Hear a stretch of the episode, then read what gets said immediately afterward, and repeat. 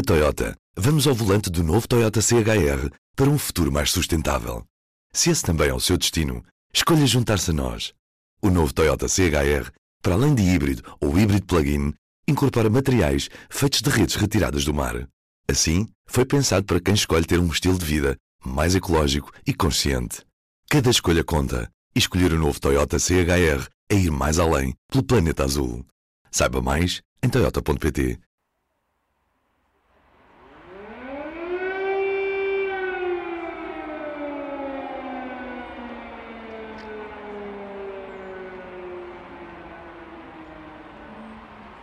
Há um ano, pouco antes das seis da manhã, horário de Moscovo, o presidente da Rússia, Vladimir Putin, fez um discurso em que anunciava a decisão de lançar uma operação especial militar no leste da Ucrânia, com a qual não pretendia ocupar território do país vizinho, mas antes a desmilitarização e a desnazificação daquele território. Minutos depois, começaram as explosões em Kiev, Kharkiv e Odessa. Passado meia hora, forças terrestres iniciaram a invasão perto de Kharkiv, a norte, e de Mariupol, a sul. O mundo acordava estremunhado para um cenário que, apesar dos avisos, não julgava possível. Muito bom dia. Tensões totais voltadas para a Ucrânia. A Rússia está a atacar, está em curso uma operação militar. Um país soberano tinha invadido o outro, sem ser provocado, fazendo regressar a guerra à Europa. Todos sabemos mais ou menos o que se passou desde aí. лузі червона калина похилилася. We stand, we fight, and we will win because we are united. Ukraine, America, and the entire free world. A surpreendente resistência dos ucranianos, a imprevista união dos europeus, a firme posição dos Estados Unidos, os milhões de refugiados, os problemas do aparelho militar russo, mais sanções, o fim da dependência energética dos europeus em relação à Rússia, os bombardeamentos de drones, os massacres, a recuperação do território ucraniano, o envio de armamento pelos países ocidentais, a mobilização alargada na Rússia, o ataque a infraestruturas de energia, a guerra como que estancada à espera que o inverno passe. São memórias, imagens, flashes. São palavras e palavras produzidas desde esse dia 24 de fevereiro de 2022, sobre a forma como o mundo se adaptou para resistir a uma ameaça que está muito para lá das planícies negras da Ucrânia, que põe em causa duas visões do mundo, que nos impele a tomar posição, a definir com clareza de que lado da barricada temos de estar. Nós aqui no público não temos nenhumas dúvidas. Hoje, quando passa um ano do início da guerra de Putin, vale a pena parar, olhar para trás e perceber que num conflito armado, por muito altos que sejam os valores em causa, os danos mais relevantes se traduzem sempre em pessoas, em vidas esmagadas pelo horror da violência, em milhões de milhões de oportunidades perdidas de alguém que procura encontrar a felicidade. Só refugiados, segundo o Alto Comissariado da ONU, serão 14 milhões e cerca de 18 milhões de pessoas estarão a precisar de ajuda humanitária. Civis mortos, a ONU estima que sejam pelo menos 8 mil desde o início da invasão. E soldados. Todos mentem e será sempre, até ao final do conflito, difícil saber onde está a verdade. Mas há estimativas que falam de pelo menos 100 mil mortos de cada lado do conflito num conflito que parece estar muito, muito longe de estar terminado. Nunca haverá uma justificação capaz para tanto sofrimento e tanto derramamento de sangue, mesmo que no final vença o lado certo, isso nunca apagará a ignomínia de quem achou que a guerra era o caminho. Nunca é. Isso é transparente e claro no rosto das crianças ucranianas, como continua obrigatório, mais ainda depois deste ano horrível, assegurar-lhes um futuro em liberdade, sem vacilar. Está a ouvir o P24, o meu nome é David Pontes e hoje o Ruben Martins vai estar à conversa com o editor do Mundo, António Rodrigues. Tenha um bom fim de semana. Slávia Ucrânia. Viva David. António, passou um ano de guerra e o que é que mudou desde há um ano até agora? Mudou muita coisa, mas mudou muita coisa uh, mais no mundo uh, do que mudou na Ucrânia. Eh, ou seja, nos últimos meses Uh, temos assistido a uma guerra que está mais ou menos parada. Uh, tivemos os ataques em Bakhmut que continuam e toda essa, mas um avanço muito, muito, muito devagar.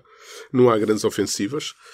Fala-se na grande ofensiva russa da primavera, para a qual eles estão a juntar aqueles homens todos e a treinar aqueles homens todos da mobilização geral que eles fizeram em setembro, mas no terreno está, está calmo está calmo, relativamente, pode ser calmo numa guerra. No mundo, eu acho que estamos a assistir ao princípio de um rearranjo da geopolítica mundial, com a China e a Rússia a tentarem impor uma nova ordem mundial aos Estados Unidos. Já vamos a essa análise mais geopolítica, mas a quem é que compensa esta guerra que está, não vamos chamar guerra fria, porque efetivamente acontecem combates, mas a Rússia está mais ou menos nas suas posições que estava há já alguns meses.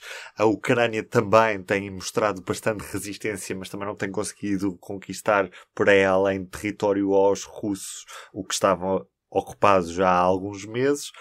A quem é que compensa uma guerra deste género neste momento? Compensa, eh, de uma forma, compensa aos Estados Unidos e aos seus aliados, eh, porque mantém a Rússia ocupada numa guerra e sem, sem solução à vista. Por outro lado, compensa aos russos porque estão neste momento a aguentar, um, a, a aguentar a, a, guerra e estão a, a, reformular as suas forças, a, reforçar as suas forças com novos, com novos combatentes, recuperar um pouco também da, da das mazelas de, de, dos últimos meses de guerra. Eh, além disso, estão à espera também de que eh, venha a primavera e, portanto, acabe o inverno e acabe, acabe também essa, essa, essa dificuldade de mobilidade para grandes, para homens e, sobretudo, para carros de combate e tudo mais, porque depois no campo e lameado da, da, da, da, neve e da chuva é difícil eh, fazer uma guerra. Uhum. Uh, e, portanto, é a primavera porque é aí na primavera que vem que, o, que o sol acaba por, por, por aquecer a terra e, e acaba por torná-la mais sólida para, para os carros de combate poderem andar. Daí também a urgência de Vladimir Zelensky em pedir armamento muito rápido, porque no fundo se está a preparar para esse eventual momento em que a Rússia, depois de reorganizar as suas tropas, vai voltar a atacar a Ucrânia em força. É Sim, ou seja, acho que não é tanto se a Rússia vai atacar, é mais quando é que a Rússia vai atacar. Por isso, neste momento, os ucranianos querem o máximo de armas e munições, sobretudo munições, que é o que lhes falta, ah, porque todo, todo o armamento que chegou do, do, dos Estados Unidos e dos seus aliados ah, precisa de, de, de, munições para, para ser usado, ou seja, sem munições não serve para nada. Ah, e, portanto, esse é neste momento o grande problema. O grande problema também vem pelo facto de há uma indústria militar que não tem capacidade de, de produzir a, eh, a, eh, eh, a, quantidade de munições que é necessária para esta guerra. Ou seja, o cálculo que eu vi era de que os ucranianos disparam uh, 2 mil a 7 mil munições de, de, de armas pesadas por dia enquanto que os russos vão de 20 mil a 60 mil. Ou seja, estamos a falar aqui de uma dimensão estratosférica que, ainda por cima, este é um conflito que já ninguém estava à espera. Um conflito convencional no mundo 2 ninguém estava à espera. Portanto, havia uma série de coisas em termos de indústria militar que tinha sido descontinuado. Ou seja, que existia, mas existia na, na, nas reservas, ou seja, os americanos o que estão a mandar é coisas que tinham em reserva, o que eles não têm é para repor os estoques, não é? Porque não há indústria para fazer. Aliás, há agora os grandes envolvimentos, aliás, a União Europeia tem esta ideia de querer, de querer comprar, como fez com as vacinas, comprar forma uh, com forma conjunta, de maneira a que poder, a, a, a, indústria militar poder investir nas suas linhas de montagem para fazer essas munições. Portanto, um, estamos aqui neste, neste, em todas estas coisas. Ou seja, uh, por um lado tem a Rússia que está a reorganizar-se e a, e e a formar o novo, os novos recrutamento, a, a mobilização, e por outro lado a Ucrânia também está a armar-se e, e à espera que lhes cheguem todas as coisas que lhe prometeram também. Esse é o contexto da guerra neste momento. Em relação ao contexto geopolítico, o que vemos é uma Rússia mais isolada ou mais próxima de outros parceiros que não, obviamente, os do Ocidente? Ao contrário do que possa parecer, a Rússia não está isolada. Para já, não está isolada porque tem a China. O chefe da diplomacia chinesa, Wang Yi, esteve agora em Moscovo. Uh, há a ideia de que poderá haver uma cimeira uh, entre o presidente Xi Jinping e o presidente Vladimir Putin uh, em abril ou maio. Portanto, temos aqui a outra grande potência do mundo a, a, a, mostrar que a Rússia não está isolada. Mas compensa a China esta guerra? A China, China não, compensa, não compensa esta guerra, mas a única forma de compensar esta guerra é se a Ucrânia sair derrotada, porque quando sai a Ucrânia derrotada, saem os Estados Unidos derrotados, com os Estados Unidos derrotados, a, a imposição de uma nova ordem internacional é, é mais, é mais simples. Uhum. Uh, mas, de qualquer forma, o, o, o, a China também tem receio de que uh, este exemplo da Ucrânia uh, possa ser contraproducente para as suas veleidades de, de integrar Taiwan na China, que eles continuam a considerar que é um território chinês. e, portanto, há aqui todo um jogo, se bem que Pequim preferia preferiria no princípio que, uh, uh, que Vladimir Putin e a Rússia não fizessem esta guerra, que a ameaçassem só para tentar negociar. O facto de a terem feito agora, eles rearranjar a sua política internacional também para tirarem benefícios um, desta, desta guerra para si próprios, não é? Se do lado de lá não se aceita um fim de uma guerra sem a vitória da, da Rússia, do lado de cá, ou seja, no Ocidente, não se aceita o fim de uma guerra sem vitória da Ucrânia. Como é que isto é conciliável, António? Neste momento não é. Ou seja, neste momento estamos, estamos a assistir àquilo que se chama uma guerra de atrito. Ou seja, é uma guerra poderemos chamar até uma guerra de trincheiras, é uma guerra que não se poderia imaginar no século XXI, é uma guerra que, que imaginas, ou seja, estaríamos como se estivéssemos a regressar à Primeira Guerra Mundial e à Guerra das Trincheiras. E tal como na Guerra das Trincheiras, também se morre muito nesta guerra. Um, e os números nós não conseguimos ter uh, na sua total dimensão, mas há muitas baixas de um lado e do outro. Esta guerra está a custar muito em vidas. E, portanto, o que temos aqui são dois exércitos, um deles, que é o da Ucrânia, que está a lutar uma guerra por procuração. Ou seja, é, são todos os aliados que estão ali representados. Ou seja, é como se estivéssemos a voltar à Guerra Fria e, a, e, a, e, os, e os, as duas grandes potências da, da, União Soviética e dos Estados Unidos travassem as suas guerras, suas pequenas guerras em vários países, estando de um lado ou de outro. Uhum. Uh, e, portanto, isto é o que estamos a assistir agora. Ou seja, todos estávamos à espera de que as guerras ah, do século XXI fossem guerras de cibernéticas, guerras híbridas e essas coisas. O que estamos a assistir é uma guerra puramente convencional eh, que depois se tenta, eh, em termos, de, em termos geopolíticos, eh, arranjar maneira de conseguir recuperar alguma coisa daí. O, o, acho que o, problema neste momento é não há uma solução à vista. Ou seja, portanto, isto poderá arrastar-se durante algum tempo, mais até do que a gente poderia imaginar. E como é que um país pode resistir a isto durante algum tempo ou muito tempo. Estamos a falar, obviamente, de um país que a Ucrânia, que tem milhares de refugiados, ou mesmo milhões de refugiados espalhados, a grande maioria pela, pela Europa, que uh, está a tentar uma integração europeia, mas que com a, a guerra também não pode dar grandes passos nesse sentido, que continua sem a estabilização das suas próprias fronteiras, uma vez que uma parte do seu território está tomado pelo, pelos russos. Como é que um país consegue resistir a isto? Este país consegue resistir, uh, por um lado, porque um, o facto de ter conseguido travar uma potência como a Rússia uh, lhes deu alento para continuar. Depois, porque estão a receber armamento e armamento e armamento dos aliados e de, para, para, para, para, combater esta guerra.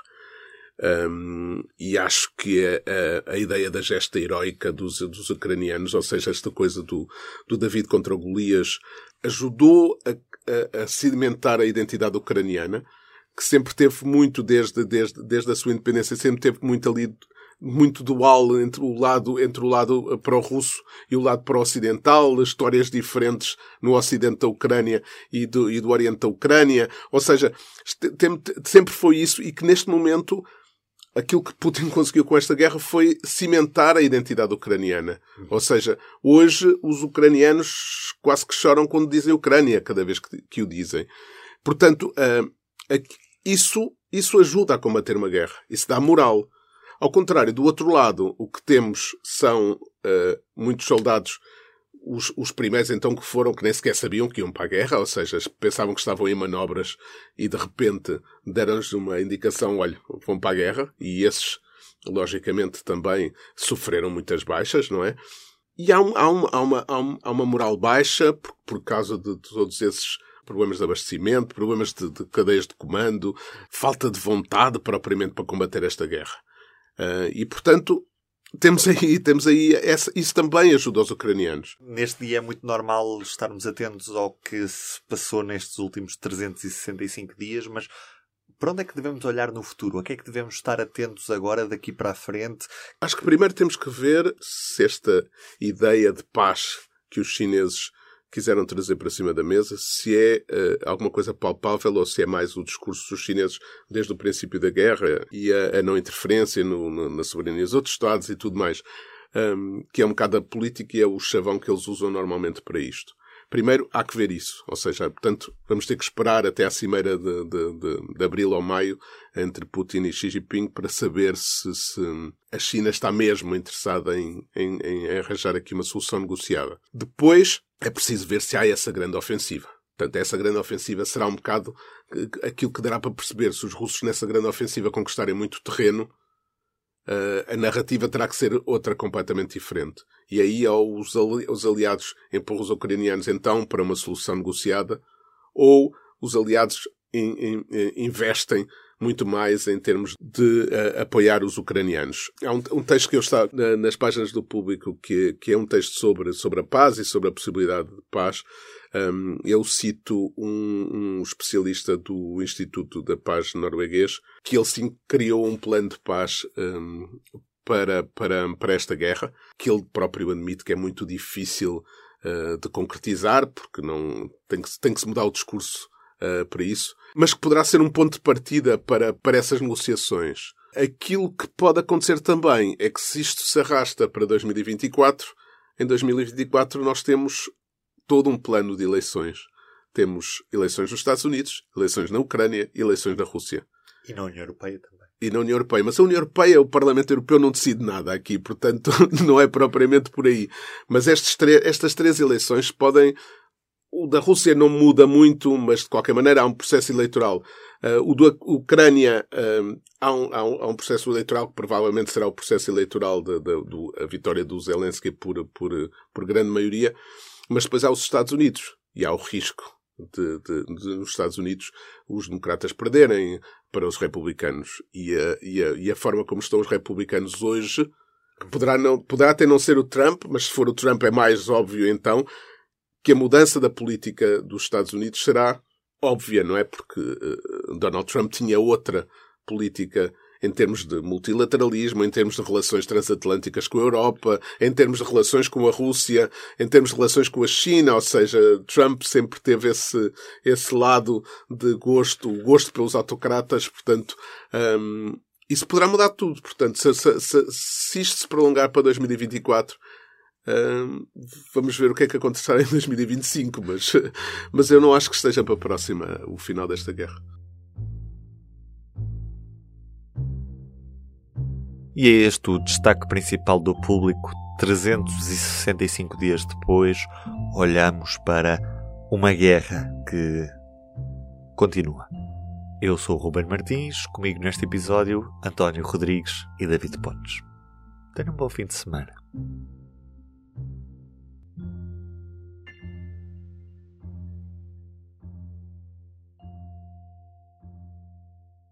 O público fica no ouvido. Na Toyota, vamos ao volante do novo Toyota CHR para um futuro mais sustentável. Se esse também é o seu destino, escolha juntar-se a nós. O novo Toyota CHR, para além de híbrido ou híbrido plug-in, incorpora materiais feitos de redes retiradas do mar. Assim, foi pensado para quem escolhe ter um estilo de vida mais ecológico e consciente. Cada escolha conta e escolher o novo Toyota CHR é ir mais além pelo planeta azul. Saiba mais em toyota.pt